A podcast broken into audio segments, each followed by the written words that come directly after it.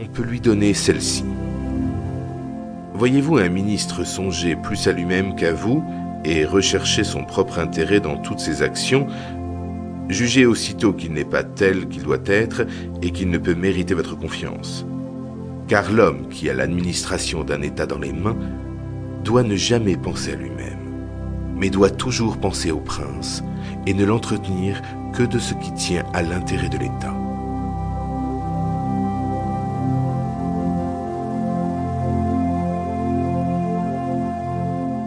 Les hommes sont si aveugles, si entraînés par le besoin du moment, qu'un trompeur trouve toujours quelqu'un qui se laisse tromper.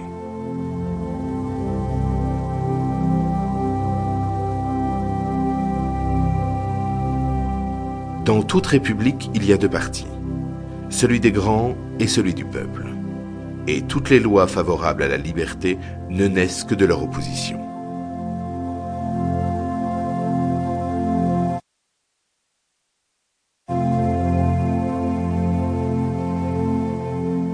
En temps de paix, le mercenaire dérobe. En temps de guerre, il déserte.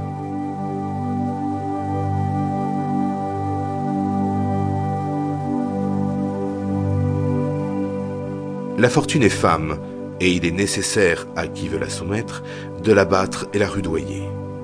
Et l'on voit qu'elle se laisse plutôt vaincre par cela que par ceux qui procèdent avec froideur. Et c'est pourquoi, toujours, en tant que femme, elle est amie des jeunes parce qu'ils sont moins circonspects, plus hardis et avec plus d'audace la commandent.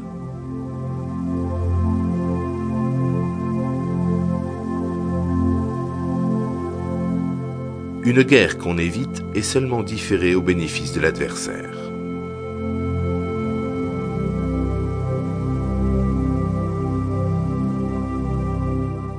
Un prince bien avisé ne doit point accomplir sa promesse lorsque cet accomplissement lui serait nuisible et que les raisons qui l'ont déterminé à promettre n'existent plus.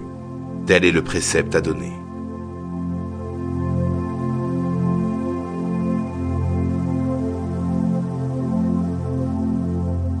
Les serviteurs loyaux restent à jamais des serviteurs, et les hommes bons sont toujours pauvres. Seuls échappent à la misère les rapaces et les fraudeurs.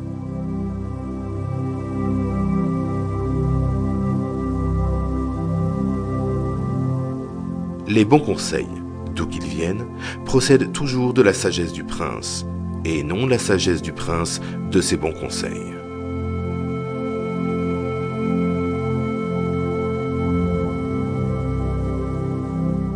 Quand on voit se dresser les appareils de la captivité, de la torture, de la mort, rester sans rien faire est plus périlleux que d'essayer de les abattre.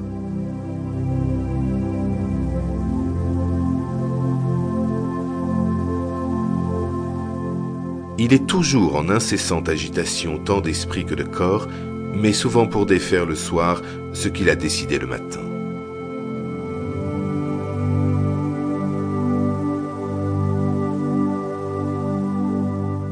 Les hommes sont beaucoup plus épris du présent que du passé, et s'ils trouvent ce présent à leur convenance, ils s'y prélassent et ne demandent rien d'autre.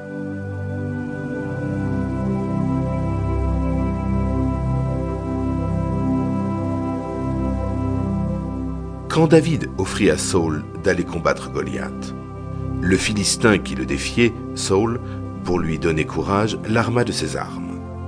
David, aussitôt qu'il les eut endossées, les refusa, disant qu'avec elles, il ne pouvait être bien assuré de lui-même et qu'il voulait donc aller à la rencontre de son ennemi avec sa fronde et son couteau.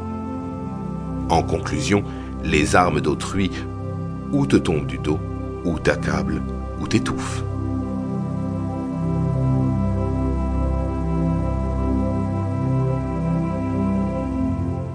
Ces gens-là voudraient bien sous couleur de dire qu'on a eu des torts des deux côtés, partager avec vous ce qui est leur tort à eux tout seuls.